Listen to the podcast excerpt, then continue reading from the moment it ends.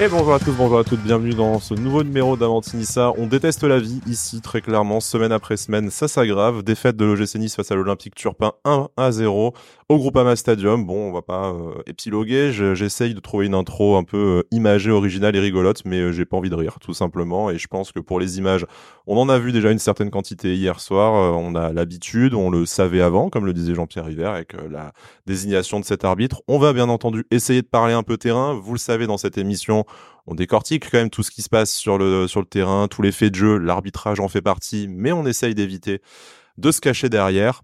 Bon, là, je vous avoue, on va avoir beaucoup de mal de pas en faire la plus grosse partie de notre émission.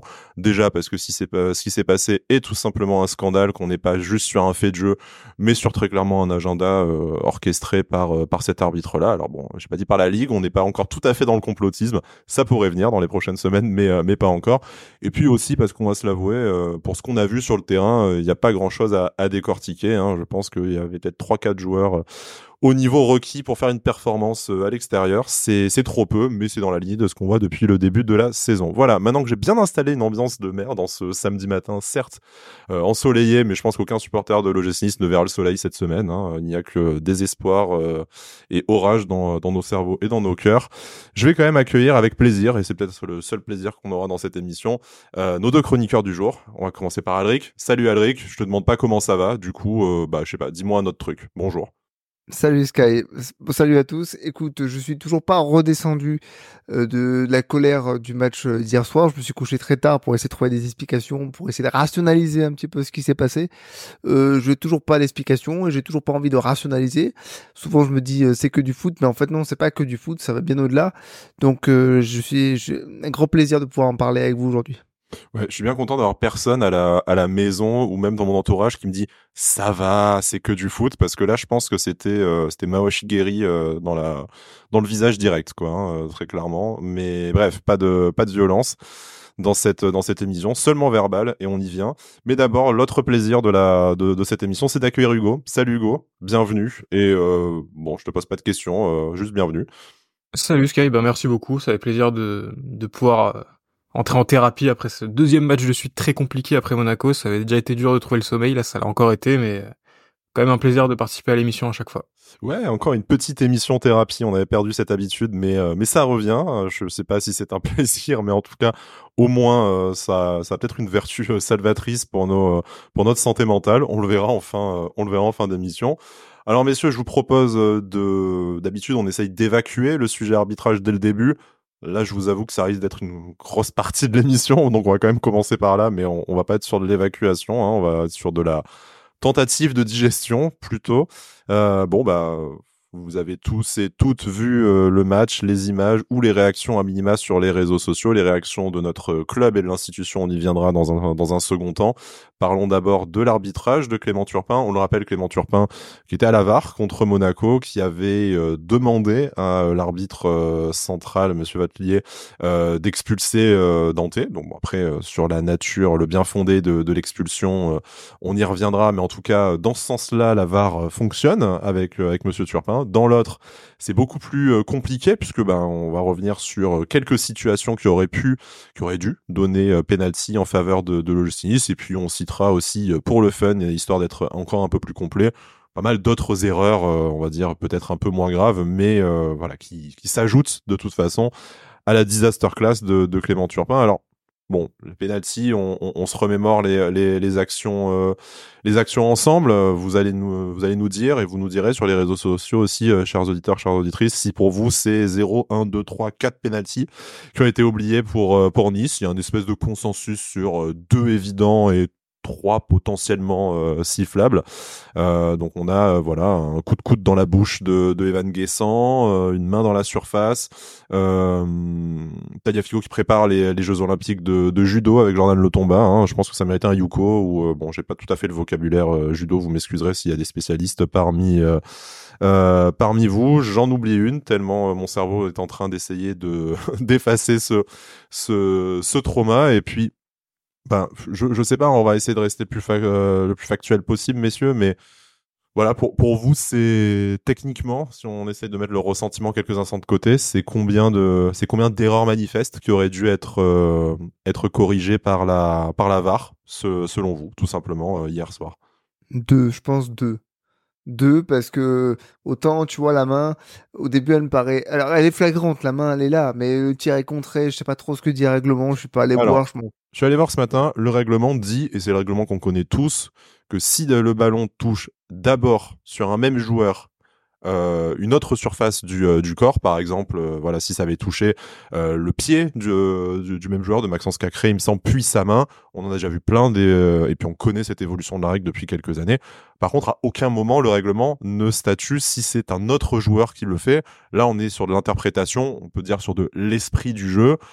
L'OGC Nice, en tant qu'institution, semble avoir euh, accepté, compris, en tout cas c'est ce qu'on peut lire dans la presse ce matin, cette, euh, cette décision-là. Mais si tu te fies à une application stricto sensus du, euh, du règlement, jamais ça s'est signifié si c'est un autre joueur. Donc bon, là, on, est encore une fois sur une interprétation qui, bizarrement, est en défaveur de, de Nice. Pardon, je, je t'ai coupé, mais vu que j'ai lu le point de règlement... Non, mais tu fais bien parce que je suis pas parce que je suis pas allé voir et puis après tout, je, je, je Qu'est-ce que ça change? Je, je m'en fous et ça changera rien. Après, je me pose toujours la question sur ces types d'action. Si c'est dans l'autre sens, est-ce qu'on crie pas au scandale?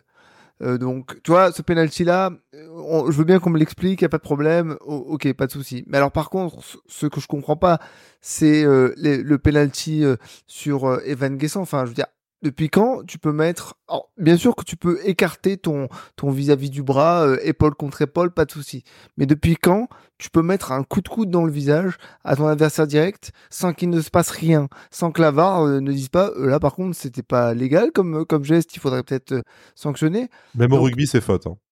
Bah, même au rugby, c'est, faute. Enfin, je veux dire, à un moment donné, écarter les bras, ok, ça compte. On peut pas défendre les, les, mains dans le dos et tout ça et tout ça. Il y a pas de souci mais euh, il doit y avoir des limites. Et la deuxième chose, euh, c'est euh, ce, ce penalty sur Jordan Lutomba. pour que, je vais même reprendre ce qu'un un, arbitre de niveau amateur sur Twitter a dit. Ok, l'arbitre central il est peut-être mal placé, il voit pas l'entièreté de l'action. Mais si la VAR, avec les 36 ralentis, les méga zooms de l'espace-temps euh, qu'ils ont, ils n'arrivent pas à voir qu'il y a euh, tirage de maillot plus euh, balayette digne du judo, à ce moment-là, il faut qu'ils changent de lunettes, il faut qu'ils changent de sport, il faut qu'ils arrêtent de bouffer des burgers, puisqu'ils font la pub à chaque fois sur, sur Burger King. Donc il faut vraiment qu'il y ait un espèce de consensus que tous les clubs de Ligue 1, parce qu'en fait, la réalité, elle est là. Euh, ça fera peut-être pas plaisir aux autres, mais euh, la réalité, elle est que en, Ligue 1, l'arbitrage, il est nul. Il est nul à chier. Vraiment, il est nul. Et en fait, il faudrait qu'il y ait une espèce de consensus des clubs de Ligue 1 qui, toutes les semaines, considèrent qu'ils sont lésés, même si pour le GC Nice, j'avoue que là, ça fait quand même quelques matchs que ça se répète avec... Euh... On n'est pas les seuls à être lésés, mais on fait quand même partie de la team lésée plutôt que de la team avantagée. C'est ça, voilà. Avec, avec, ça commence à s'accumuler un peu trop. Désolé, je suis un petit peu long, je vais vite conclure. Mais euh, il faudrait qu'il y ait une espèce de consensus entre tous les clubs de Ligue 1 et qu'on se, se, mette autour d'une table et qu'on dise voilà, vous êtes nuls, donc on va faire deux trois trucs pour que euh, il y a plus de discussion euh, par rapport aux décisions arbitrales. Par exemple, il faudrait que la VAR elle intervienne à chaque fois, à chaque fois. Il faudrait assister ces putains de Mongoliens qui sont au centre du terrain. Parce que y en a marre de dire là on, on, on, prend on met pas la VAR, là la VAR elle intervient, là la VAR là, oh, c'est pas, manifeste donc on euh, oui c'est une erreur mais elle est pas assez grosse pour qu'on revienne dessus. Il faut à chaque fois, comme au rugby comme au rugby à chaque fois qu'il y a une situation litigieuse la VAR elle intervient parce que ce sont des putains de Mongoliens sur les sur les terrains. Je suis désolé hein, je suis très très énervé mais je l'avais prévenu. Donc c'est des Mongoliens, il faut les assister, ils comprennent rien. Et le problème, c'est que si tu mets euh, des arbitres qui sont tout autant mongoliens derrière la VAR, eh ben, tu auras, toujours des problèmes. Donc il faut prendre des gens qui sont neutres, qui prennent, qui regardent les images et qui euh, débattent des images de manière neutre. Ouais, qu'il n'y ait pas de notation des arbitres, des choses comme ça, parce qu'il y en a marre toutes les semaines. Et tous les clubs peuvent dire qu'ils se sentent lésés parce que toutes les semaines, il y a un problème d'arbitrage. C'est, voilà. Les arbitres sont mongoliens, il faut les assister comme des mongoliens.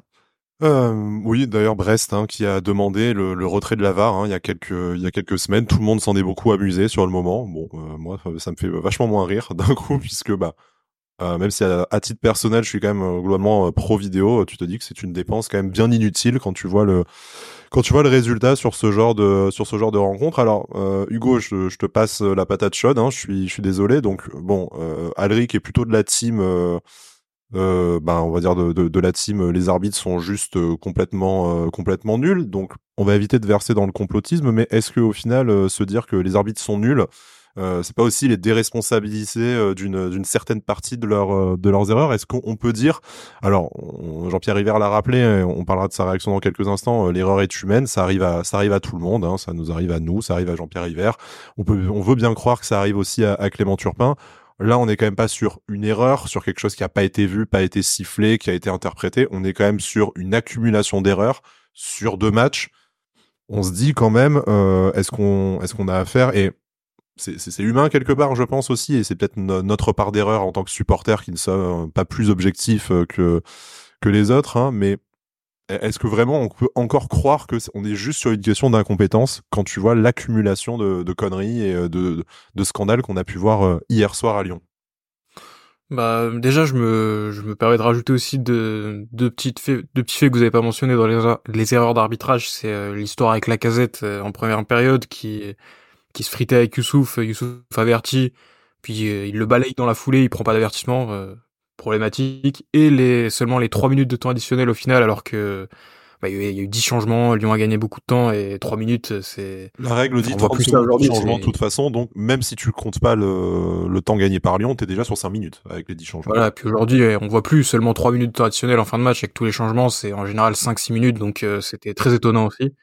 Et sur la question de l'arbitrage euh, bah c'est très étonnant au moins que, que la VAR ne l'ait pas interpellé au moins une fois pour aller voir euh, euh, j'aime bien la, théorie du complot de Jean-Pierre River, comme quoi, euh, bah, pas en fait, euh, vu que c'est le, le, pseudo meilleur arbitre français, en fait, euh, peut-être que les arbitres à la VAR osent pas l'appeler pour pour aller voir, parce qu'il me semble que dans la dans la notation des arbitres, quand ils sont appelés, quand ils sont déjugés par la VAR, bah, ils perdent des points dans leur notation. Donc c'est ça, c'est exactement ça.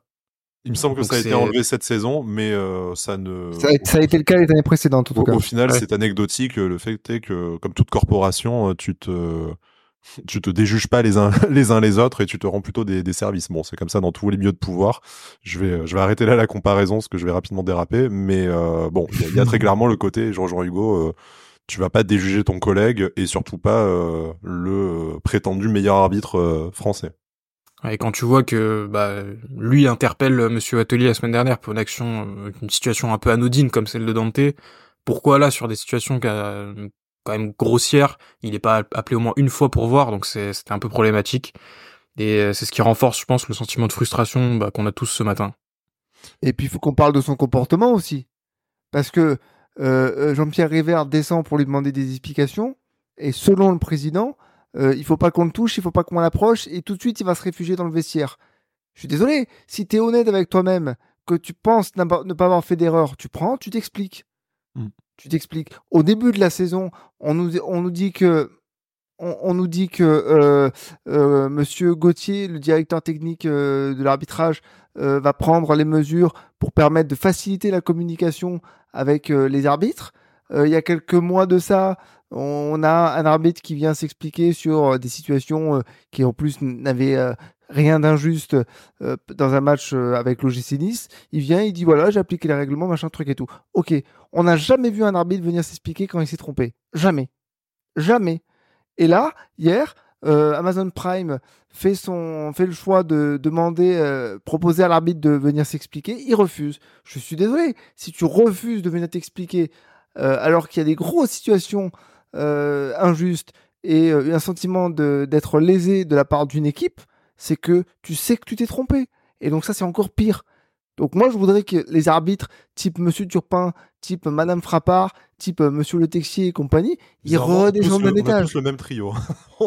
ah ouais, non, mais c'est insupportable parce qu'après, il y a quelques, il y a quelques, l'année dernière, je crois, je m'étais amusé à regarder le classement des trois meilleurs arbitres de, de, Ligue 1 et dans les trois meilleurs, il y avait Turpin et Frappard. Enfin, à un moment donné, faut arrêter les conneries. Je sais pas quel est le, niveau de notation et trucs comme ça, mais il faut arrêter les conneries. C'est insupportable de savoir ça.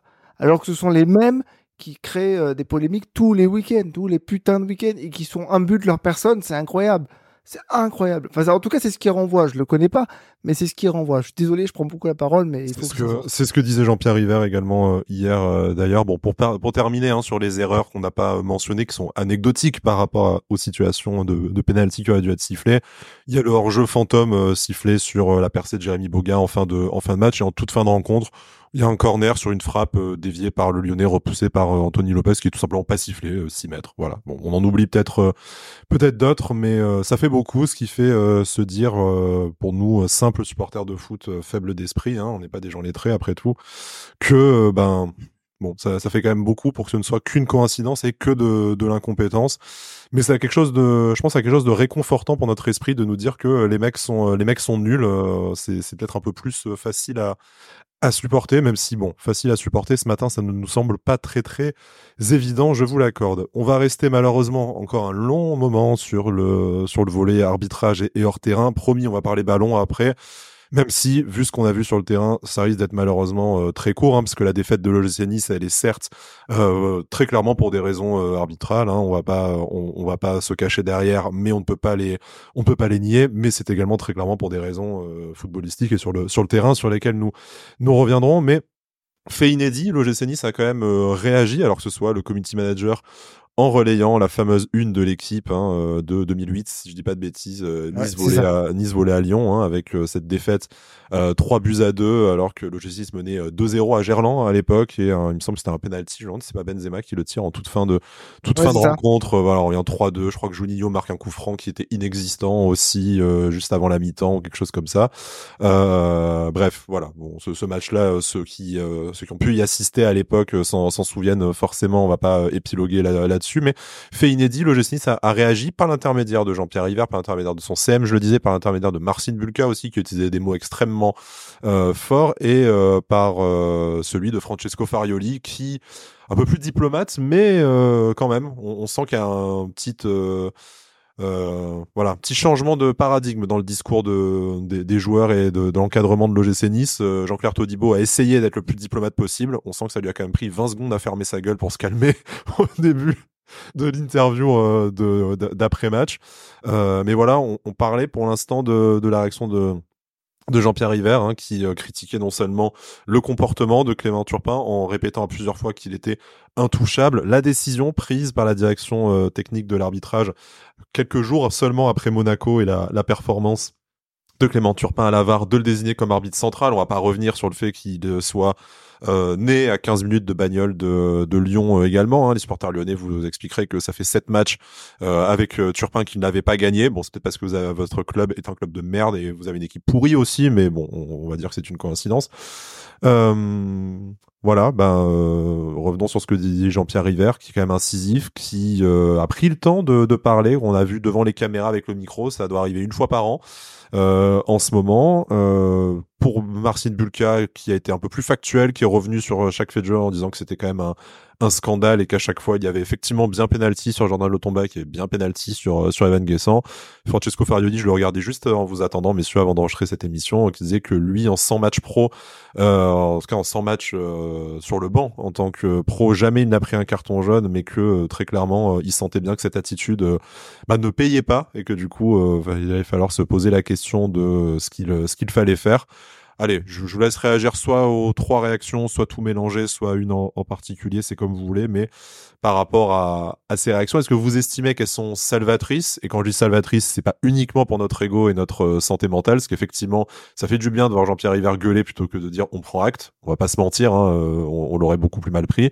Mais est-ce que pour vous, ça, voilà, il y a des chances que ce soit salvateur pour euh, l'arbitrage dans les prochaines semaines autour de l'OGC ou est-ce que pour vous c'est parfaitement inutile de toute façon et on y viendra dans le sujet suivant. Euh, l'institution du club est tellement faible que euh, à la ligue, à la direction technique de l'arbitrage, euh, on a dû dire oui, oui, bien sûr, je suis né moins fort et on risque de voir le même type de prestation tomber sur le sur dos du gym dans les prochaines semaines. Inutile, je sais pas. Je pense que c'était bien de le faire déjà pour montrer que, bah, que tu as vu la même chose que tout le monde et que tu peux pas accepter ce qui s'est passé hier soir. Euh, il y a bien un président euh, il y a quelques années, bah tiens, il était lyonnais, tiens, qui à chaque fois qu'il y avait des problèmes comme ça prenait la parole à, tous les matchs. Donc euh, à un moment donné, il faut accepter de, de se faire respecter. Je veux dire, on peut pas se laisser marcher dessus comme ça en disant non, mais on prend acte, on est, on est gentil. Donc ça fera l'objet d'un débat tout à l'heure, mais Mais oui, pour moi, c'est une bonne chose. Euh, j'ai noté, comme toi, le, le long silence de Jean-Claire Todibo, qui sait très bien que maintenant il est dans l'œil de la ligue et donc il a bien réfléchi avant de parler, même si je le trouve très correct, même un peu trop correct. Euh, euh, j'ai noté aussi que Marcin Bulka a commencé à répondre en anglais, je pense, parce qu'il n'avait pas les mots en français pour euh, pour pour donner toutes les explications, en tout cas à, la, aux antennes de, de Prime. c'est bien qu'on c'est bien qu'on parle. Il faut pas que il faut que ça soit faut pas que ce soit un one shot quoi. Il faut que ça se fasse toutes les semaines quand on on aura l'impression de se faire de se faire euh, enfler euh, de manière euh, assez assez grossière. Il faut parler, il faut prendre le temps de, s'exprimer. Je, je, suis fait partie des gens qui considèrent que ce sont pas les, les, les gentils, souriants, tout propres sur eux qui, qui, qui, peuvent gagner, qui peuvent renverser les choses. À un moment donné, c'est peut-être sale comme raisonnement, mais il faut, il faut se montrer, quoi c'est pas possible de, de dire à chaque fois non mais c'est pas grave, c'est pas grave, pas de problème. Surtout que ça fait quand même des années qu'on pratique cette, cette politique de communication. Non mais ça marche pas en plus. Ça n'a jamais marché, on va pas revenir sur les épisodes après Marseille, mais bon c'est bien gentil de faire passer des messages en des messages en off, de dire non mais si on râle, la foudre sera encore plus puissante sur nous. Bon, de toute façon, ça ne, ça ne, ça ne marche pas, quoi qu'on veuille bien nous en, nous en dire. Euh, c'est pas, en plus, même avec le changement de statut sportif de l'OGC Nice, allez, peut-être que du coup, contrairement à avant, euh, on a un peu moins de chances de se faire enfler euh, face à Clermont et il y, aura peut-être une décision favorable pour nous, comme face à Metz ou comme il y a eu face à ah, je prends le pari, je prends le pari. D'autres clubs, c'est super, mais en fait, nous déjà, on n'a pas envie de, on a été dans la position du petit club, on n'a pas envie que ce soit reporté sur un autre club qui n'y est pour rien, hein, et sur Clermont, voilà, pour qui on n'a pas spécialement de sympathie, mais c'est pas une raison pour euh, pour se pour se venger sur euh, sur eux. Donc euh, donc voilà, enfin va bien. Enfin je sais pas.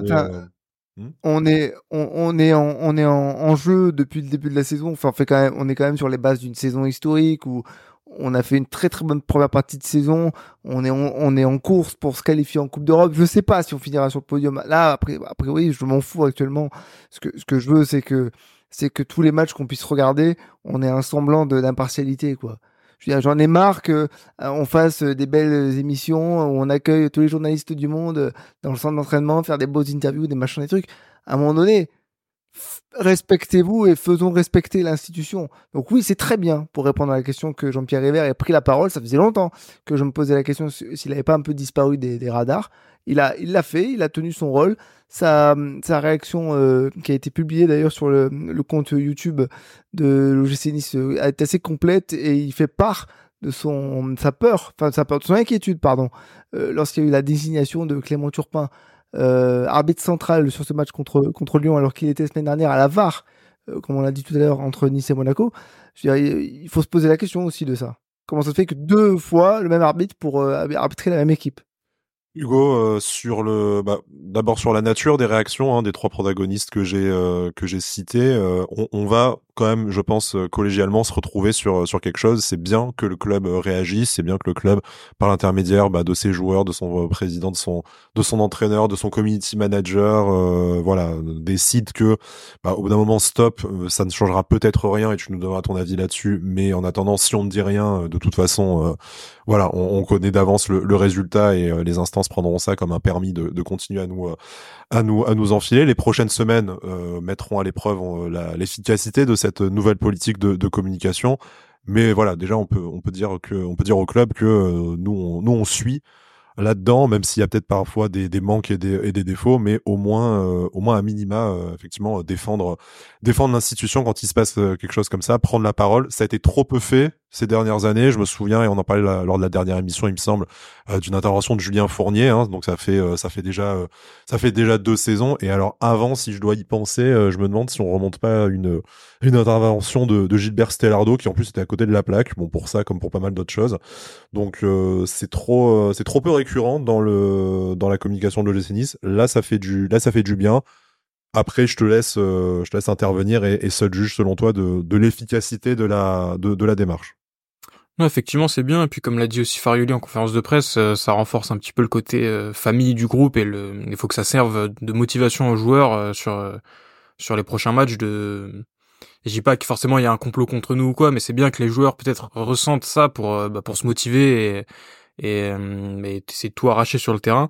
Par contre, ce que je regrette, c'est que c'est c'est très bien de de monter au créneau après match, mais je regrette quand même que sur le terrain, au moment des actions, personne vienne un petit peu mettre la pression sur l'arbitre C'est ce que hum, Zakaria de Monaco avait très bien dit après le après le rouge de Dante, ce qu'il avait pas vu l'action, mais ils étaient quand même allés mettre euh, la pression sur euh, Monsieur Wattelier après le tac de Dante, et ça avait euh, bah, ça avait fonctionné puisqu'il avait été exclu. Je, regrette quand même que sur le terrain on suffisamment mettre la pression directement sur l'arbitre parce que c'est là que ça peut que ça peut un petit peu influer. Même si avec Clément Turpin je pense que ça n'aurait rien changé. Mais c'est ça que je regrette un peu c'est beau c'est l'après-match ok mais sur le terrain ça peut ça peut avoir une petite incidence Alric, euh, Hugo parle de ce match face à Monaco, donc voilà, il revient sur les déclarations de déclarations de, Zakaria. Nous, euh, pour ceux qui ont écouté l'émission, on avait notamment euh, pas mal parlé avec avec Turkel, hein, qui avait conceptualisé le, le, soft power de notre de notre club. Hein. Bon, soft power pour ceux qui ne connaîtraient pas, je, je pense que la plupart d'entre vous, mais dans un souci de traduction, du coup, c'est c'est une question d'influence, donc que ce soit sur le terrain, sur les sur les sur les instances, l'espèce de, de pouvoir de l'image de, de marque et de l'institution de, de l'OGC Nice. Et effectivement, là, après Monaco, euh, on, est encore ben, plus dans l'interprétation là, on est carrément dans le dans le vol et dans le dans le scandale. Alors la question que je voudrais te poser, euh, Alric, et sur laquelle je vais euh, je vais également euh, donner mon avis, est-ce que le ces deux voilà ces, deux ces deux vols qualifiés en, en, une semaine, ce n'est pas aussi bah, un symptôme de la, faiblesse de l'institution de de l'OGC je, voudrais je voudrais m'expliquer là-dessus. Hein, c'est pas pour envoyer un tacle un tacle gratuit, hein, parce que bah a priori c'est une institution que que j'aime et pour laquelle je donne, euh, je donne beaucoup de mon, de temps et je suis pas encore tout à fait masochiste. Juste ce qu'il faut pour supporter l'OGC Nice, hein, je vous la, je l'accorde. Mais, euh, mais en fait, moi, ce qui me, ce qui m'a encore une fois posé problème, et euh, ce n'est pas une attaque à dominem, hein, parce que c'est aussi quelqu'un que j'apprécie. Moi, ce qui m'a posé problème, c'est qu'en fait, on a été obligé de déterrer Jean-Pierre River pour faire une déclaration. Alors Jean-Pierre River, qui est extrêmement discret dans les médias, qui est un peu en en retrait et qui a donné, voilà, entre l'argent, le temps, l'énergie qu'il a donné à l'OGC Nice, je, je, choisis de ne retenir que le que le que le bon aujourd'hui, mais est-ce qu'en fait euh, t'as pas un vide de pouvoir pour te dire que tu es obligé que ce soit euh, tu es obligé que ce soit Jean-Pierre River qui euh, qui aille parler parce que ben tu n'as tu n'as plus aujourd'hui un président euh, fort qui incarne le projet et qui incarne le génie comme a pu l'être Jean-Pierre River Jean-Pierre River Prime hein, et qui qui le faisait qui le faisait très bien. Tu as un propriétaire qui se voilà qui est peut-être et un Jean-Claude qui sont probablement plus occupés par le, la finalisation du rachat euh, partiel de Manchester United et, je, je, crois que c'est pas la première fois que je le dis dans cette émission, c'est que en réalité, euh, je pense qu'on paraît pour un club faible. Alors parce que tu, tu n'as personne pour le, tu n'as personne réellement pour l'incarner, pour le et pour le défendre. Tout le monde fait son taf euh, et je veux bien croire que tout le monde fasse bien son taf à son à son niveau. Jean-Pierre River qui aujourd'hui nous représente un peu dans les instances euh, au, niveau local et puis qui a donné euh, déjà plus de dix ans de sa vie à ce à ce club, c'est-à-dire plus que la plupart des gens ces, ces dernières années. Virginie Rossetti qui fait son travail de, de communication et on a pu voilà féliciter le club aussi sur un peu cette cette ce changement voilà dans la communication un peu plus incisif, un peu plus rigolo sur les réseaux sociaux. Donc très bien aussi. mais est-ce que c'est vraiment à elle de devoir euh, avoir une, influence sur la direction euh, technique de l'arbitrage, je, ne pense pas non plus. Euh, Fabrice Boquet, qui je suis sûr cadre très bien le club, le nettoie, fait en sorte que ce soit plus simple. Laurent Ghisolfi qui a fait sportivement des merveilles, voilà, super. Mais en fait, qui a le pouvoir et qui tape du poing sur la table dans ce club-là? Ben, J'ai l'impression personne. Donc là, par défaut, ça a été Jean-Pierre River. Mais est-ce que vraiment aujourd'hui Jean-Pierre River a un l'envie de l'influence, trois la stature pour ce genre de situation, bah malheureusement, euh, moi je suis un peu perplexe là-dessus.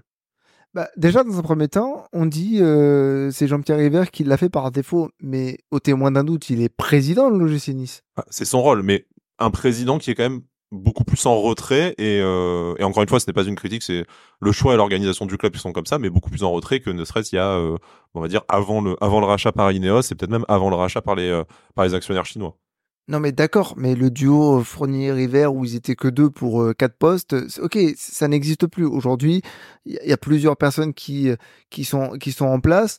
Florent Ghisolfi ne parle pas à la presse après les matchs ou des choses comme ça. C'est c'est pas son taf. Euh, le directeur général Fabrice Boquet, c'est pas son taf non plus. Mais il l'a fait sur euh, il a fait sur X quand même. Précisément. Oui, il a fait sur mais tout le monde peut le faire sur X. Euh, oui, tout le monde peut le faire sur X. si si si Neos avait un tant soit peu un, intérêt pour pour l'OGC Nice, il aurait pu le faire sur sur X aussi, y a pas de problème. Tout le monde peut le faire.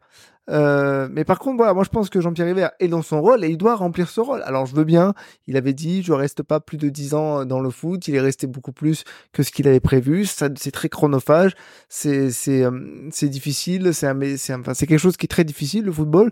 Il y a pas de problème. On peut trouver toutes les excuses du monde, il y a pas de problème. Mais sauf que oui, il faut qu'il y ait quelqu'un qui le fasse et je pense que c'est très bien que ce soit Jean-Pierre River qui le fait parce que il a aussi une place dans les instances du foot français. Il est élu dans les instances du foot français. Il est autour des tables lorsqu'il y a des réunions sur l'arbitrage, sur les nouvelles règles. Il est consulté. Donc c'est normal qu'il prenne la parole. C'est normal qu'il se montre. Alors il a peut-être plus envie de le faire autant qu'il le faisait avant parce que on se souvient que lorsqu'il y avait eu les incidents euh, entre Nice et Marseille à l'époque, euh, à l'époque il avait été envoyé au charbon quand même. Hein. Voilà, il avait été envoyé au charbon. Il avait fait une conférence de presse qui avait été entre l'inconscience et euh, je sais pas trop quoi. Donc oui, il avait, il avait pris la foudre absolue sur ça. il avait dit, à partir de là, je suis persuadé qu'il a dit, ok, c'est bon, c'est terminé, j'y vais hmm. plus. Et je peux comprendre parce que là, il s'était fait défoncer à tort ou à raison. titre personnel en plus, euh, il avait pris sur sa personne, donc. Euh. À tort ou à raison, c'est c'est selon. Hein. Je vais pas donner mon avis, en plus je sais même plus ce qu'il a dit, mais je me souviens que ça avait été très violent. Donc à partir du moment où tu es attaqué à titre personnel, c'est-à-dire qu'on sort du cadre du football, et du cadre président de club, euh, tu dis ouais mais en fait j'ai pas envie de ça quoi. Laissez-moi tranquille. Donc ok. Alric sans revenir sur euh, le fait qu'il ait envie pas envie et, euh, et on le comprend hein, je pense qu'il a fait plus que son plus que son taf Jean-Pierre River a, a, a l'OGC Nice largement et que aujourd'hui qu'il n'est plus propriétaire du club qu'il n'est plus tandem avec Fournier bah que lui n'est pas en vie, n'est plus peut-être même d'ailleurs c'est plus le, son, tout à fait son rôle dans l'organisation actuelle du club je, je veux bien l'entendre et que du coup Enfin là, concrètement, ça l'est. Hein. Il est président du club. Hein. Oui, de facto, par son rôle, ça l'est. Mais euh, tu, tu n'as pas l'impression qu'en fait, c'est un, un président qui, au final, a, bah, n'incarne plus vraiment le club et le projet. Et, en fait, c'est euh, tu regardes d'autres clubs où tu as des présidents qui sont euh, extrêmement euh, identifiés et davantage, bah, davantage dans les dans les médias et qui incarnent. Je, je, je me répète hein, avec ce mot, mais vraiment c'est celui qui me vient le plus le plus facilement à bah l'esprit. Mais tu vois, un Loïc Ferry, un Pablo Longaria, alors des personnages détestables et que même un Jean-Michel Aulas à l'époque. Voilà, Jean-Michel Aulas à l'époque où tu en as où tu en as plein des tu en as plein des clubs où tu es capable de citer qui c'est le président et qu'en fait c'est lui qui s'occupe de la communication, notamment en cas de, en cas de crise. Et aujourd'hui, Jean-Pierre River, pour, encore une fois, c'est pas une critique envers lui, pour d'excellentes raisons, a décidé de peut-être se mettre un peu en retrait. Sauf que tu as l'impression qu'avec d'autres collaborateurs qui occupent euh, d'autres fonctions, et on, les a cités, qui sont tous, et vraiment, euh, c'est pas nous, simples supporters, qui allons euh, remettre en cause leurs compétences, leurs compétences professionnelles, et c'est pas l'idée du débat. Moi, j'ai l'impression qu'il y a un vide de, de pouvoir et d'incarnation aujourd'hui à la justice qui, bah, qui fragilise l'institution, et même si toutes les personnes qu'on a citées sont attachées au club et compétentes et veulent veulent euh, bah, donner le plus dans les meilleures dispositions à, à l'OGC Nice, euh, il te manque euh, il manque quelqu'un qui soit assez fort pour eh ben tu le disais face à une machine qui est plus forte que toi aller au bras de fer tout simplement et faire respecter l'institution. Et moi je trouve que c'est ah je suis d'accord avec toi. Je trouve c'est ce qui c'est ce qui manque aujourd'hui et c'est la faute en fait c'est la faute de personne si ce n'est de bah de, de l'organisation actuellement retenue à, à l'OGC Nice, peut-être du fait qu'on soit chapeauté par par Ineos qui euh, également euh, s'en accommode bien de pas avoir euh, de pas avoir un personnage très fort au sein du club pour pour leur dire d'arrêter de se foutre de notre gueule également. Donc, donc, donc voilà. Après, c'est peut-être. Non mais je, je, suis d'accord. Je suis d'accord avec toi, mais le truc c'est que euh, si si nous aujourd'hui en tant que simples supporters, euh, on est capable d'avoir ce, ce, ce, point de vue là, c'est qu'à un moment donné il y a un vrai problème. Alors si on a tort, euh, et, tu vas comprendre pourquoi je dis ça, si on a tort, parce que je sais très bien que toutes les, émissions qui sont faites, elles sont écoutées, elles sont analysées, elles sont euh, retranscrites dans des comptes rendus, il n'y a pas de problème.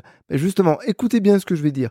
Si on a tort, qu'il y ait quelqu'un qui vienne nous dire, vous avez tort, et on va vous expliquer pourquoi vous avez tort. Aujourd'hui, oui, il y a un manque de, représentation et de pouvoir au sein de l'OGC pour valoriser le club dans les valoriser le club, faire respecter l'institution OGC Nice. On n'a pas de figure de pro, on n'a pas quelqu'un qui dit c'est moi qui représente, c'est moi qui vais au charbon, c'est moi qui prends les coups à la place de tout le monde. Euh, quand je prenais l'exemple de Jean-Michel Aulas, c'est tout simplement parce que c'est lui qui a dit euh, il y a il y a quelques quelques mois ou quelques années qui disait j'allais dans la presse exprès pour prendre tous les coups pour retirer toute la pression à mes joueurs et à tous les, les, les, toutes les personnes qui travaillaient au club. J'avais accepté ce rôle-là. Aujourd'hui, il y a personne qui fait ça.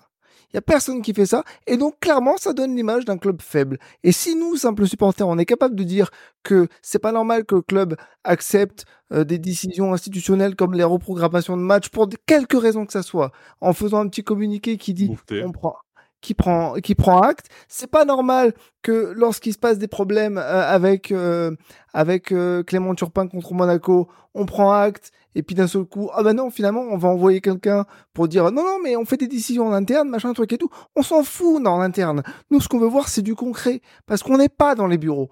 Donc on ne sait pas ce qui se dit dans les bureaux. Montrez-nous que vous avez compris que c'est pas possible ça. Montrez-nous, montrez-le nous. Et si on a tort, venez nous expliquer pourquoi on a tort. Mais aujourd'hui, oui, il manque quelqu'un pour représenter le club, c'est sûr.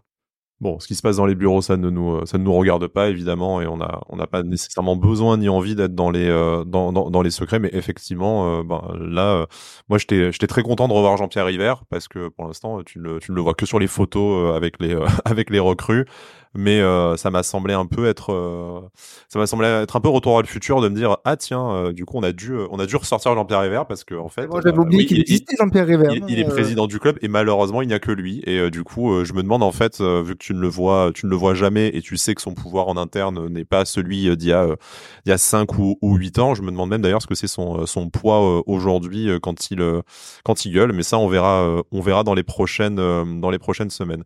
Pour être tout à fait complet sur le hors et après euh, Hugo on va en arriver à parler à parler de ballon hein, mais comme je le disais il y avait quand même une, grosse partie à à dire. On espère que ce sera la dernière fois de cette euh, de cette saison euh, sur sur l'arbitrage et sur sur le, le traitement injuste du du club. Parlons également voilà du du bus de supporters qui revenait du déplacement à Lyon qui s'est fait bah, plus que caillasser, hein, envoyer un pavé dans le directement dans le pare-brise sur sur, sur l'autoroute. Donc heureusement ça n'a pas touché de chauffeur. Heureusement les 40 supporters dans le bus du coup sont rentrés euh, certes choqués euh, pour la plupart, j'imagine, mais, euh, mais sains et saufs. Donc voilà, dénoncés par le club, par la préfecture également de, de Rhône-Alpes. mais bon, voilà, c'est il n'y a pas grand-chose à dire dessus, si ce qu'on est content que tout le monde, tout le monde aille bien. Après, voilà, c'est un comportement de, c'est un comportement de merde et nul doute que les, les auteurs seront soit pas identifiés, soit identifiés mais pas sanctionnés, parce que bah, de toute façon, on a vu avec les événements à, on a vu avec les événements à Marseille, à proximité du stade, ce que ça a donné. Donc là, on se doute bien que dans la dans la nuit de, de l'autoroute et dans la dans la campagne, voilà, c'est euh, on n'attend pas on n'attend pas grand chose des, des, autorités. De toute façon, euh, pour ce qu'on attend des euh, pour ce qu'on attend des autorités quand il s'agit de, de traiter les, les supporters de foot comme des citoyens normaux, voilà, hein, on va pas on va pas se mentir, on en attend rien du tout si ce n'est que du mauvais. Allez, passons au, passons au terrain. Je suis pas sûr que ce sera beaucoup plus joyeux et, je suis désolé si vous avez tenu jusque là dans cette émission. bah, sachez que tous les héros ne portent pas de cap et vous en faites partie. Vous êtes, vous êtes courageux. Ouais, vous êtes courageux et je m'estime pour une fois je m'estime courageux également. Hein. Parce que là, à part attaquer une bouteille de vodka, j'ai pas envie de faire grand chose de mon, euh, de mon samedi. Retour sur le terrain et commençons par quelque chose de factuel et euh, de terrible. Et eh ben, euh, encore aucun but dans le jeu, tout simplement, parce qu'on se plaint hein, de des actions. On aurait pu avoir 17 penalties et gagner 17 à 1 peut-être si on les avait tous transformés, mais en attendant, on a été encore une fois capable de ne mettre aucun but dans le jeu, malgré un certain nombre d'occasions. Je n'ai pas, pour une fois, la feuille de stats sous les yeux. Mais 20 tirs, 6 tirs cadrés pour nous. Voilà, parfait. Je l'avais en tête et j'ai surtout un Alric qui est encore plus rapide que, encore plus rapide que moi. Donc encore plus d'occasions que d'habitude. Donc encore plus de tirs. Il me semble qu'au niveau occasion, ça c'est également plutôt bien, euh, plutôt bien traduit. Euh, bah, Hugo, tout simplement, euh, je, je, vais te poser la, la grande question. Hein. Pourquoi? Eh ben, tout simplement parce que euh, Nice est là et la quatorzième attaque de Ligue 1 et la, tout simplement la dernière attaque de Ligue 1 à l'extérieur. C'est-à-dire que euh, je pense qu'on est une équipe top 5 dans la, la, préparation, dans la construction de jeu, euh, dans l'élaboration des actions, mais on est, euh, on joue niveau maintien dans, le, dans les 25 derniers mètres. Et c'est extrêmement problématique quand tu dois concrétiser ta domination parce que encore une fois, les 20 premières minutes, je les trouve pas loin d'être excellentes. Il y a un pressing très haut, on gêne énormément la relance lyonnaise, on se crée des situations, il y a du mouvement mais euh, mais dans la surface t'es t'es pas tueur. Et c'est c'est très problématique euh, quand tu vois que Lyon c'est un tir cadré un but ils te ils te ils te prennent à la sortie de ton temps fort et après on met toute la fin de la première mi-temps pour euh, pour se pour se remettre dedans alors que notre début de match était très bon. Et c'est pas la première fois que ça arrive. En première partie de saison, on arrivait, ça arrivait souvent, mais on arrivait justement à capitaliser sur notre excellente défense pour gagner souvent à, l'arrache 1-0 et ça suffisait. Mais là, quand, quand notre défense est un petit peu moins bonne, ce qui, ce qui peut se comprendre aussi vu le début de saison, et bah si ton attaque ne se met pas au niveau, bah tu, tu, tu, tu baisses forcément de niveau et, et c'est ce que c'est ce qu'on ressent au classement. Il me semble qu'on a pris 4 points seulement sur 15 possibles en, en, 2024. Ouais, c'est ça. Donc ça, ça traduit bien les, les, difficultés, les difficultés de notre attaque. Et on, je trouve qu'on on domine globalement le match. On, les entrants ont redynamisé un peu l'attaque, mais on se crée pas non plus des situations énormes euh, sur la fin de match. Quoi. Il y a des, des frappes de Boga et Mofi de l'extérieur de la surface, mais on. Le ballon passe dans la surface. Est-ce qu'on peut dire que c'est une occasion pour autant euh? Ouais, j'ai l'impression qu'on aurait pu jouer encore très longtemps sans marquer de but, malgré notre, notre contrôle du match, parce que Lyon aussi a très bien défendu, mais aussi parce qu'on a du mal à à vraiment être impactant dans les 25 derniers mètres et euh, espérons que les retours euh, de Mofi et Boga parviennent à bah, redynamiser cette attaque parce qu'encore une fois tu as eu euh, un Laborde qui a été plus qu'en difficulté sur son côté gauche quoi c'est il, ne pèse plus du tout offensivement et aujourd'hui il a même pas pesé défensivement de son pressing puisqu'il a gagné zéro duel tout simplement et tout de même relevé quand même le bon match de Mohamed Ali qui s'est montré plutôt en jambes euh, et percutant sur son côté droit. On y reviendra à Mohamed Ali Chaud, bien entendu, dans les rares satisfactions de ce, bah, de ce début d'année déjà, mais bon, plus, plus spécialement de ce, de ce match face à, face à l'Olympique euh, lyonnais. Euh, Hugo, juste avant de passer la, la balle à, à Alric, euh, est-ce que tu adhères avec ce qu'on peut lire ces dernières semaines et pas que de supporters niçois, hein, dans, dans la presse nationale également, que globalement l'OGC joue mieux, c'est un peu plus plaisant à voir sur le terrain, mais que l'OGC ne, ne capitalise pas là-dessus. Est-ce que tu trouves que depuis, euh, on va dire, ces deux trois dernières semaines, dans le dans le jeu, on a quelque chose de plus plaisant que sur la sur la phase allée, ou est-ce que euh, pour toi, euh, bah déjà pas tant que ça, et puis pour la finalité que ça, on, on s'en fiche un petit peu? Bah moi je pas vraiment d'accord avec ça. Je vois pas de différence avec le jeu qu'on pratiquait en première partie de saison. C'est juste qu'en première partie de saison, on, défendait mieux, on était, rarement mené, et donc à partir du moment où on menait au score, on était, on défendait pour tenir euh, le score sur la fin de match. C'est pour ça qu'on a beaucoup de victoires 1-0. Et là, l'impression euh, qu'on joue mieux, c'est juste qu'on est plus souvent mené, donc on est plus souvent obligé de, presser et de pousser pour revenir dans les matchs, donc ça donne des matchs plus ouverts. Mais sinon, il n'y a pas de différence dans le jeu. Je pense pas que Farioli, à l'intersaison, il ait dit aux joueurs, bon bah vas-y, on, relâche défensivement, on donne tout pour l'attaque. On joue exactement comme en première partie de saison. C'est juste qu'on est plus souvent mené au score et donc plus souvent obligé de revenir, donc plus souvent obligé de bah de de de, de s'engager dans des scénarios un peu plus un peu plus fous comme celui à Monaco où hier on est mené après 20 minutes donc t'es forcément obligé d'aller vers l'avant d'aller plus vers l'avant qu'en première partie de saison où tu menais souvent 1-0 mais sinon, je vois pas de différence dans, dans le jeu. Euh, on est toujours très propre dans nos ressorties de balles, toujours, toujours dans ce schéma d'attirer l'adversaire, mais on est toujours très très inefficace dans les dans les 25 derniers mètres. Ouais, l'inefficacité chronique devant le devant le but. Hein, bon, ça ne date pas de cette saison, mais cette saison euh, est quand même particulièrement euh, particulièrement révélatrice hein, de ce de ce de ce fait. Alric, euh, bah bon déjà sur le fait qu'on ne marque euh, toujours pas dans le toujours pas dans le jeu, hein, finalement euh, très peu. Heureusement qu'il y a eu la heureusement qu'il y a eu la Coupe de France quand même dans l'eau pour nous rappeler ce que c'était un, un, but sur une action sur une action construite. et puis voilà plus globalement sur le côté, est-ce que tu est-ce qu'en fait on prend davantage de plaisir à voir l'OGC Nice jouer sur cette année 2024 ou comme le dit Hugo et je le je le rejoindrais euh, là-dessus euh, que ben c'est juste qu'en fait vu que tu cours davantage après le score, tu es moins dans la gestion et tu es obligé euh, tu es obligé de faire des choses un peu plus, euh, on va dire un peu plus ambitieuses offensivement pour rattraper ton retard. Et en témoignent notamment les, les changements hier où tu finis, si je ne dis pas de bêtises, avec un quatuor euh, offensif, euh, Claude Maurice, Boga, Mofi, euh, Mohamed Adicho, donc du coup très très loin de, des fois où tu faisais rentrer Perrault à gauche par exemple pour pour bétonner ton pour bétonner ton côté, garder la board 90 minutes. Enfin voilà, il y a ce il y a ce changement de dire bah vu que tu cours après le score t'es un peu obligé d'aller provoquer ta chance, encore une fois, sans résultat, puisque l'OGC Nice, hein, c'est cinq fois mené au score cette saison et zéro point pris. On le rappelle aussi, la stat est, euh, terrible. La stat est effrayante, comme euh, on dit euh, les jeunes. Ouais, complètement. C'est assez effrayant de, lire ce, ce chiffre-là. Après, je suis tout à fait d'accord avec ce que disait Hugo. Effectivement, c'est pas qu'on joue mieux, c'est pas qu'on joue différemment, c'est tout simplement vu qu'on est plus perméable, eh bien, on est obligé de se, de se découvrir pour revenir au, score. Euh, avant, avant ça, en fait, je, je voudrais noter que euh, on a quand même euh, les dix premières minutes où tu as trois occasions, euh, trois occasions dans, dans ce début de match. Clairement, si on n'avait pas les jambes qui tremblaient et les fils qui se touchent arriver aux abords de, de, la surface de réparation, tu mènes déjà 2-0 et, et le match et le match est plié. Moi, ce que ce que j'ai quand même vu hier et c'est ce qui m'avait donné satisfaction pendant les 20 premières minutes, c'était que malgré tout, on avait réussi à se créer beaucoup d'espace dans, dans la défense lyonnaise qui quand même, on voyait qu'il y avait un manque de confiance derrière.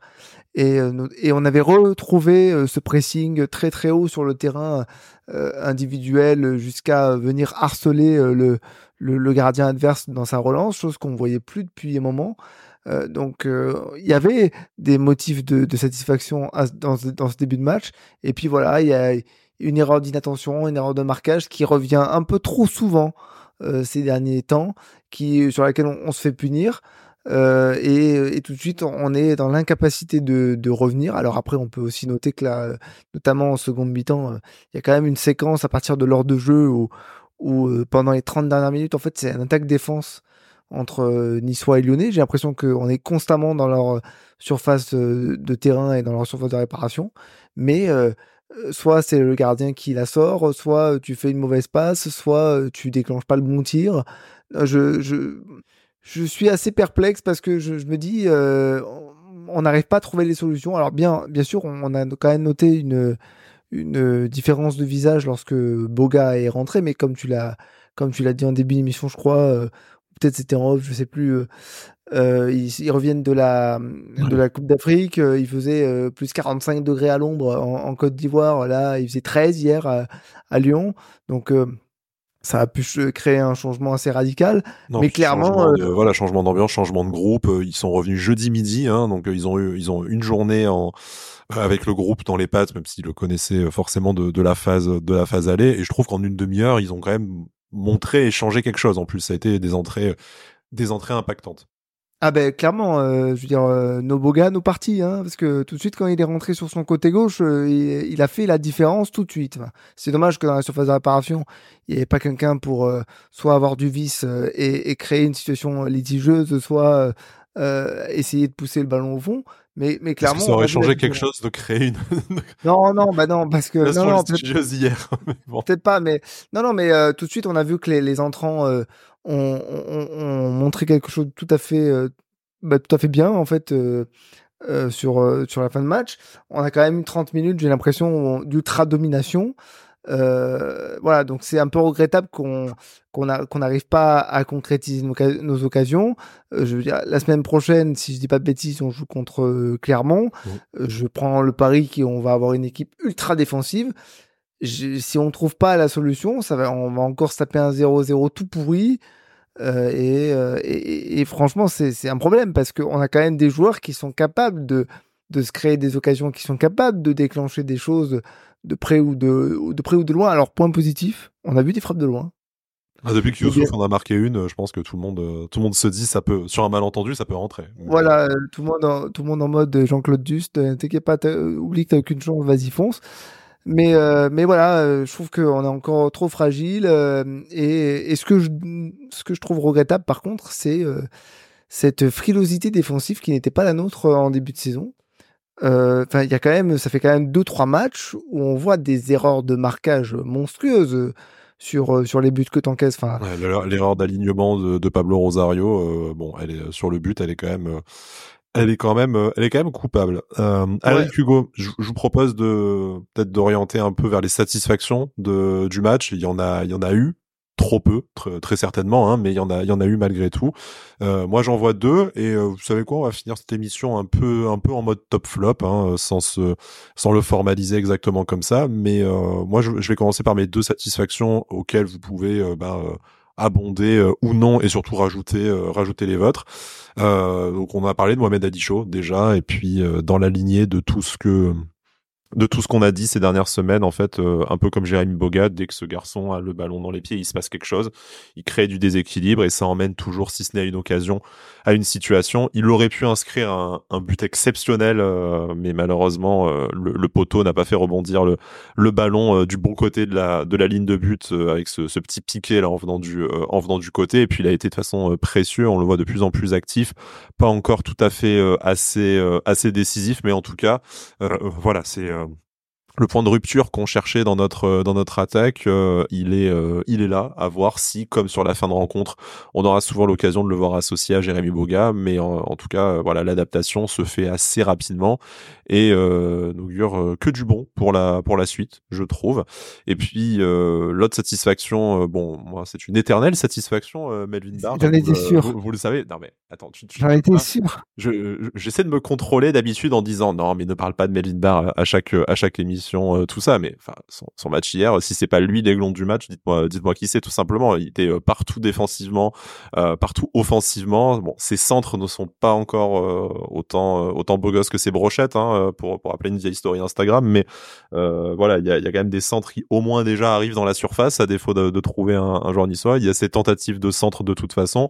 moi, je trouve que voilà, là, autant la plus belle action de Jordan Lotomba, c'est cette pris un, cette pris un, un Mawashi dans le dans la surface, mais euh, voilà, Melvin Barr là a montré ce que c'était d'être un latéral euh, moderne et, complet. Alors avec un déficit technique qui fait que ben, il n'est toujours pas au Real Madrid, bien entendu, mais euh, mais voilà. Enfin pour, moi j'ai trouvé que c'était probablement l'aiglon du match et que lui et Mohamed Adicho, je me demande si en fait tout simplement ce ne sont pas les deux véritables satisfactions de ce début d'année 2024 et voilà. Donc je sais pas vous entre euh, Mohamed Ali Melvin Barr, euh, Hugo, et puis si tu as euh, un troisième, un quatrième, un cinquième joueur à, à, rajouter, même si malheureusement je pense que voilà, il n'y a pas une, il a pas une majorité de l'équipe qu'on peut qu'on peut qualifier d'avoir fait un d'avoir fait un bon match. Ouais, comme tu l'as dit, Melvin Barr, c'était tout simplement impressionnant hier parce qu'il avait un vrai client en face, en la personne de Noama qui est un un ailier un ailier qui est très chiant à gérer, qui est très percutant, dribbleur, qui a d'ailleurs enfin qui nous a posé des problèmes mais malgré ça, il a pas été passé énormément de fois, à part euh, sur le but où il a un peu pris en profondeur, mais euh, c'était pas non plus, euh, c'était pas non plus évident. Il y a ce retour énorme en fin de première période où il, où il sauve le but. Plusieurs fois, il a, il a bien réussi à le contenir. Et il est, il a aussi été impactant offensivement. il a, il a osé percuter, il a osé centrer, mais c'est, ça progresse d'ailleurs, je trouve, dans, dans les centres là où c'était, où l'année dernière t'avais pas un centre qui allait dans la surface. Là, au moins, c'est dans la surface. Après, on manque encore un peu de présence pour euh, pour les exploiter, mais mais c'est intéressant. Il varie aussi les zones. Il y a des centres à hauteur, des centres à terre. Donc, il progresse euh, dans dans tous les compartiments du jeu et c'est bah c'est c'est très très positif. Euh, après, tu l'as dit, Mohamed Elchou, on en a un peu parlé. Bien mieux sur ce côté droit que que les fois où il joue à gauche. Bah, il est, il est percutant, il provoque, et maintenant on aimerait bien le voir associé à, à Jérémy Boga pour avoir une attaque vraiment plus équilibré euh, dans le sens où le danger pourrait venir des deux côtés, euh, là où euh, avec la board t'as presque finalement un côté mort, donc c'est positif. Je, je, relève aussi un petit peu le match de Pablo Rosario en sentinelle qui même s'il est un peu il est mal placé sur le but, je le trouve bizarrement très intéressant avec le ballon dans sa qualité de passe. Face au jeu, il trouve souvent des passes qui cassent les lignes et c'est c'est quand même positif là où par exemple je trouve que Youssouf est un peu déficitaire dans, dans cette relance et et dans sa qualité de passe euh, face au jeu. Donc j'aimerais le souligner aussi. Il y a une place à prendre probablement au milieu de terrain. En plus, on y viendra dans quelques instants.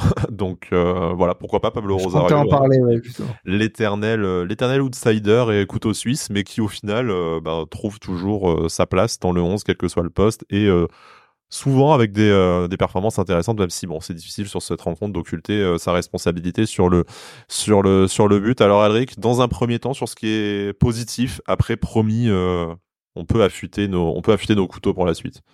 Non, mais je vais pas répéter tout ce que vous avez dit. Je vais juste revenir sur quelque chose que, que Hugo a dit et, compléter un tout petit peu. par rapport à Melvin Barr, bon, qui a fait un très bon match, hein, qui m'impressionne match après match. Enfin, je veux dire, hier soir, euh, il y a deux, trois fois, même si Todibo était en difficulté, il prend, il arrive, il met le pied, le ballon, il reste collé. Ok, très bien. Pardon de t'avoir critiqué, il n'y a pas de problème.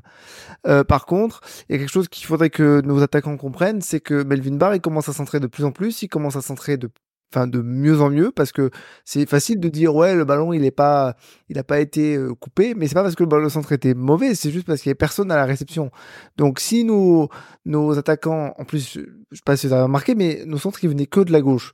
Donc si nos attaquants commencent à comprendre que Melvin Barr il va centrer de plus en plus ils vont commencer il faudrait qu'ils commencent à se mettre dans la surface de réparation et à proposer différents appels euh, parce que là, euh, on a quand même vu des choses très intéressantes de, son côté offensivement, et ça, ça, augure du bon, c'est clair.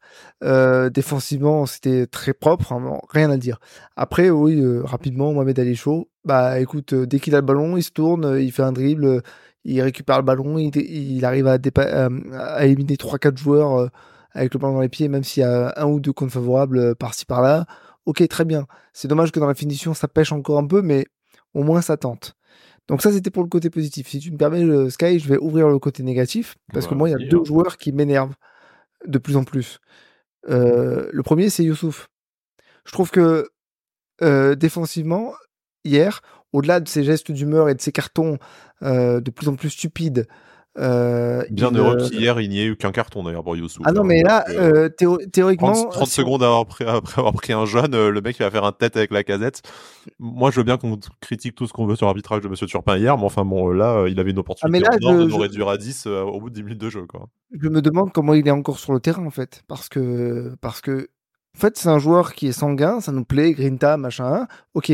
Mais avoir un tout petit peu de jugement, c'est bien. Parce que c'est un bourrin mais c'est un bourrin maintenant dans le mauvais sens. C'est-à-dire qu'il prend son carton à chaque match. Et donc là, je suis pas, serais pas surpris qu'on nous annonce qu'il est sous coup de suspension s'il prend un carton contre Clermont. Carton qu'il va prendre, évidemment, parce que c'est comme ça. Euh, donc, il faudrait qu'il ait un tout petit peu plus de jugement euh, par rapport à son comportement sur le terrain et qu'il savent euh, jauger quand c'est le moment de s'énerver ou pas le moment de s'énerver, parce que clairement, s'il prend un carton rouge hier, on pourrait difficilement donner, euh, donner tort à, à l'arbitre. Je vais plus prononcer son nom comme ça, je vais me sentir mieux. Et, euh, et deuxième chose, c'est que je trouve qu'il fait des relances, mais de plus en plus mauvaises match après match. Je disais la semaine dernière que sur le carton rouge de Dante, euh, en fait, euh, tout partait aussi du fait que Youssouf, il avait mal fait sa passe. Et donc que Dante avait été obligé de courir pour aller dégager le ballon, et qu'en courant pour dégager le ballon, il a percuté Minamino. Mais ça part, ça part d'une mauvaise passe. Et je trouve qu'il en fait de plus en plus, et qu'il perd le ballon de plus en plus bêtement. Euh, des passes à 2 mètres que tu n'arrives pas à faire à ton coéquipier, ça devient insupportable. Et comme en plus lui était dans un rôle, euh, bah, il remplaçait Dante au début de match dans la charnière centrale, donc ça s'est vu, parce que nos défenseurs centraux touchent énormément le ballon. Donc j'aimerais comprendre pourquoi euh, il me semble de moins en moins en confiance, alors que c'est un joueur qui a habituellement peur de rien, qui respire la sérénité. Là, c'est beaucoup moins le cas.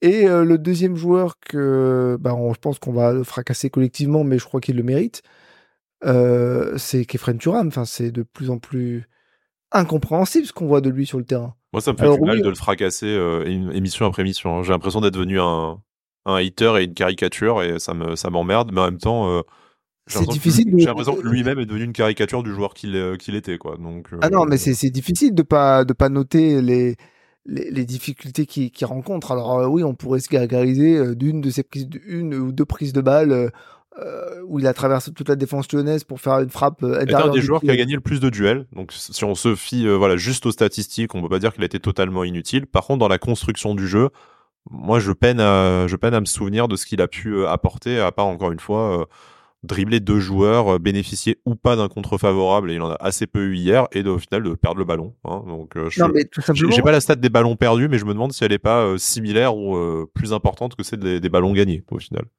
Non, mais tout simplement, il ne crée plus rien.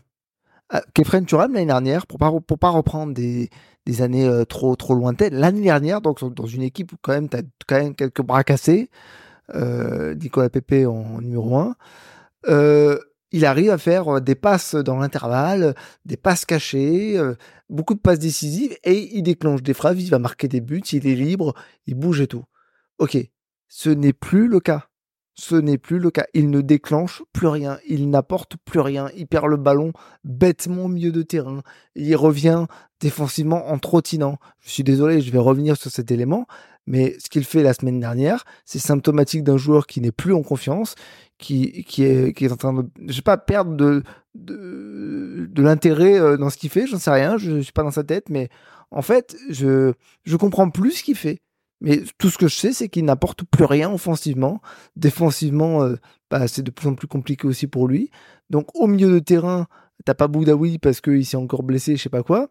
Euh, franchement, je commence à me dire que Tom Loucher aurait sa place pour commencer à gratter un peu plus de temps de jeu et devenir un peu plus titulaire. Alors parce qu'il est bon, oui, mais aussi parce que t'as des joueurs qui sont des, des déficients. Euh, Kefren Turam, c'est plus possible. Ce n'est plus possible. Pour, euh, je suis désolé ça, ça tombe sur toi hein, pour, pour conclure le, le sujet Kefren Turam mais pour conclure cette émission aussi euh, tout simplement. Mais euh, est-ce qu'aujourd'hui il y a encore quelque chose et euh, je, je, pense qu'on a déjà posé la question et je, je, suis désolé pour ceux qui nous écoutent semaine après semaine. On, on est très honoré de votre fidélité, mais malheureusement on, on a l'âge où on commence à, à, à radoter un peu. Est-ce que, euh, bah, est-ce qu'en fait, euh, Kefren Turam, tout simplement, a encore sa place aujourd'hui dans le dans le 11 de dans le 11 de Nice, euh, en tout cas pour des raisons pour des raisons sportives? Euh, je sais pas, mais en tout cas, ce qui est sûr, c'est que le, joueur ne, progresse plus vraiment. Euh, hier, on a vu, il était au duel avec un joueur de sa génération, Maxence Cacré, et il a été, mais bah, il a été mangé dans tous les compartiments du jeu, c'est-à-dire qualité technique, placement, pressing. Ça a été très très compliqué pour lui. Euh, même plusieurs fois, il s'est, fait gratter le ballon par Cacré, qui est quand même un gabarit bien plus, bien moindre que lui, donc c'était, un petit peu gênant à voir. Mais, euh, effectivement, il progresse plus, euh, il progresse plus balle au pied dans les duels, alors que sa première partie de saison était très bonne dans le repli défensif, dans toute l'activité défensive. Là hier, c'était encore un petit peu insuffisant. Donc ça commence à se répéter, à devenir problématique à pas écarter aussi le, fait que physiquement il, a, connu une première partie son tronquée avec des blessures musculaires.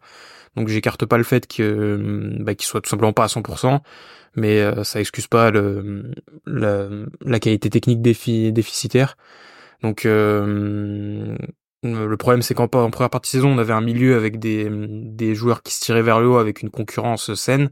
Là, j'ai l'impression qu'il y a un petit peu de nivellement par le bas sur ce, ce début d'année 2024 avec des joueurs qui sont un petit peu en train de plonger au milieu. Alrika Cité Youssouf. On peut aussi parler de Morgan Sanson qui a été un petit peu, euh, que j'ai trouvé un petit peu invisible hier. Mmh. Donc, euh, un petit peu à l'image de l'équipe, il va falloir que les milieux, euh, que les milieux remettent le bleu de chauffe pour, pour les mois qui arrivent.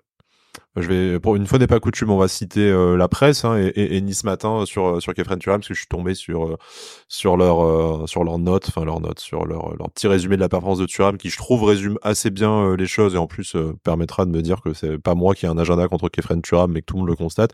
Un raid de 40 mètres qu'il a joué en solo alors qu'il y avait des meilleures solutions à ses côtés. Ça c'était en fin de première période, à l'image d'un match où il a multiplié les mauvais choix et a littéralement été éteint par Cacré en première période, indigne d'un joueur de son standing. Voilà, je pense que c'est clair, concis et on ne peut qu'y euh, adhérer.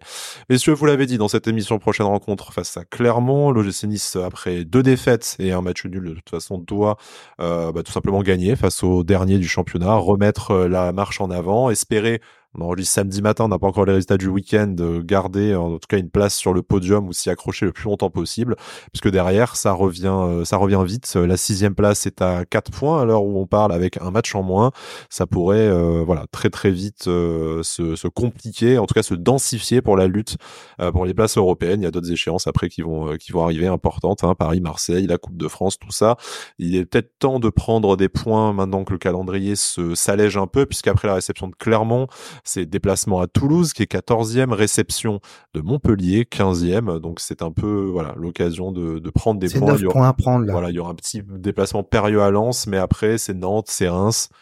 Il y a de quoi faire quand même euh, après euh, voilà une, une, une semaine et demie à euh, un point sur sur neuf qui malheureusement eh ben euh, nous, a, fait griller tous les jokers qu'on pouvait avoir dans cette course. Pour l'instant, toujours à la Ligue des Champions. Et on espère que euh, jusqu'au mois d'avril, au mois de mai, on sera encore dans le coup, quel que soit après l'issue de la saison. Alric, euh, Hugo, merci beaucoup de m'avoir accompagné dans cette émission. Ce fut euh, long et douloureux, comme une thérapie au final, hein, parce que c'est euh, vraiment les thématiques de, de l'émission en ce moment. On espère qu'on va très très vite pouvoir à nouveau s'enjailler sur les résultats de, de. Mais bon, encore est toujours là de toute façon. Et en attendant la prochaine émission, Issa Nissa. Issa Nissa. Issa Nissa.